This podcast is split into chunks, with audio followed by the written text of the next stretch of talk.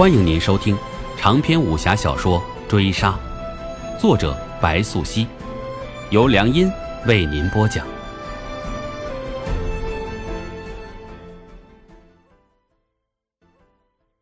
第二十三回，封长清很快不省人事，没有人理会，没有人上前，周遭看客如逢戏散场，转而面带冷漠，各自奔走。一个流放充军的小卒，还不值得城门将领亲自过问。你的命值几钱？只有这个时候最容易知晓。世态炎凉，二人老兵拉扯童忧，想拽他离开。他于心不忍，于行囊中翻出止血药，想要救他一命。无奈那血如流水，生命竟脆弱的湍急奔走。他的经脉断了，让开。灵叶冷眼看着，心还是热的，驻足片刻，上前点穴止血。接着，童优拽手他认真，他看着灵叶，宛如看着黑暗里唯一的光。他说：“这位郎君，行行好，搭把手，我们送他去医馆。”夕阳如血，沉坠大地。童优暂别二人老兵，守着生死一线的风长青，心有愧疚。他觉得。这一切由他错住。你该去吃点东西了。灵叶欢喜一心，自浴场归来，看着灵幽写满哀伤的脸，他觉得可笑又可悲。灵叶是悲悯的，但并不心存救赎。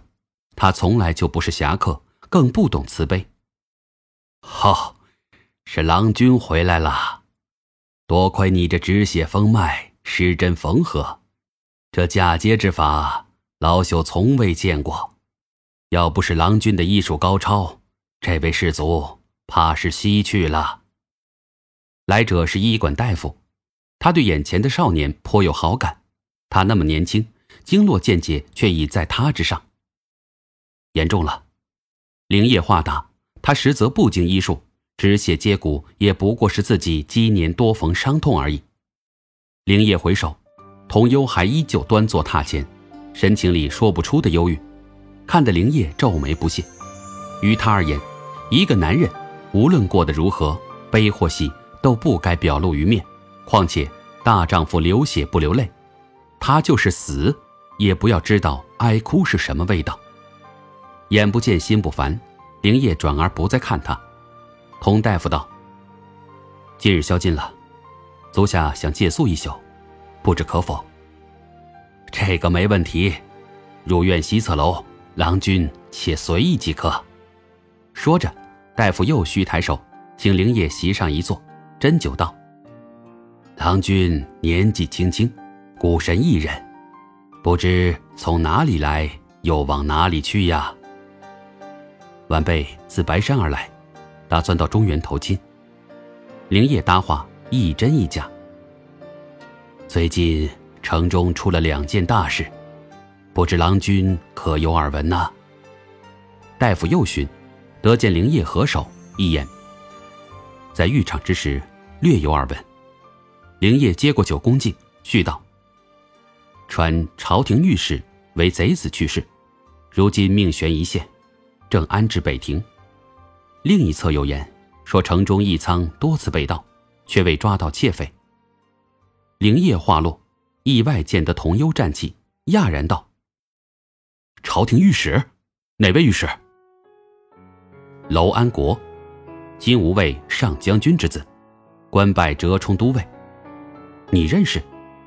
灵叶一语未了，已是肯定的语气。童幽为人简单，已被他看穿。去世。灵叶看着他喃喃自语，紧张，接着表情由哀至怨。房中踱步两回，愤怒既起，推门就要奔去。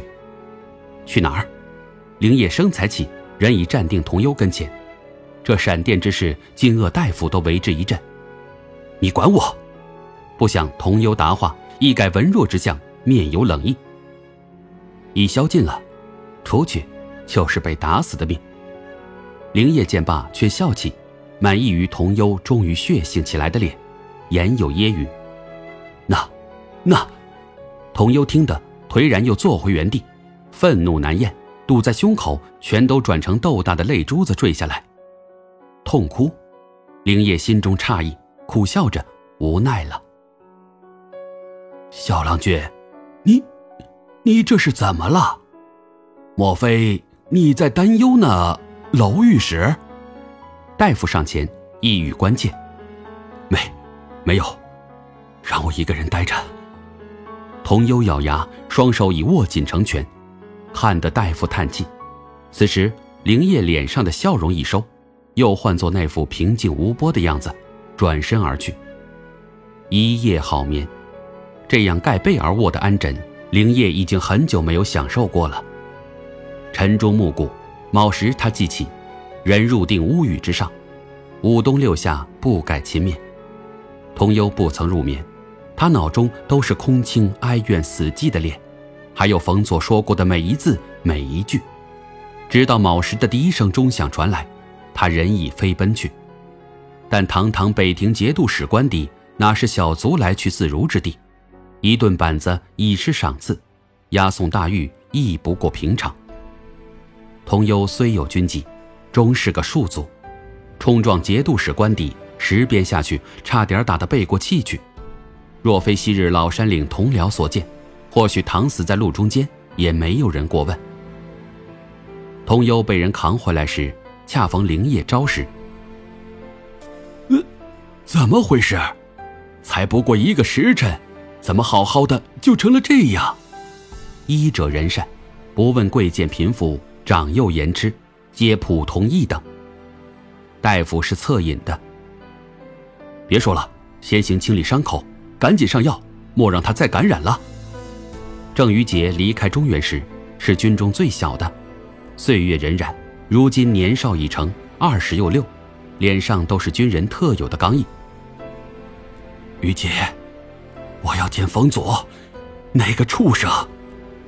童幽化气，为郑于杰按倒，大声道：“你先躺下，什么事情想不开，跑去冲撞官邸。”你就不为你姑父想想，活着要比死了强。冲撞官邸，灵叶喝下最后一口粥，饶有兴致旁观。接着，门外干戈并起，刹那涌入医馆，如洪水之势将童优压制。为首的正是冯佐。本回追杀播讲完毕，感谢您的收听。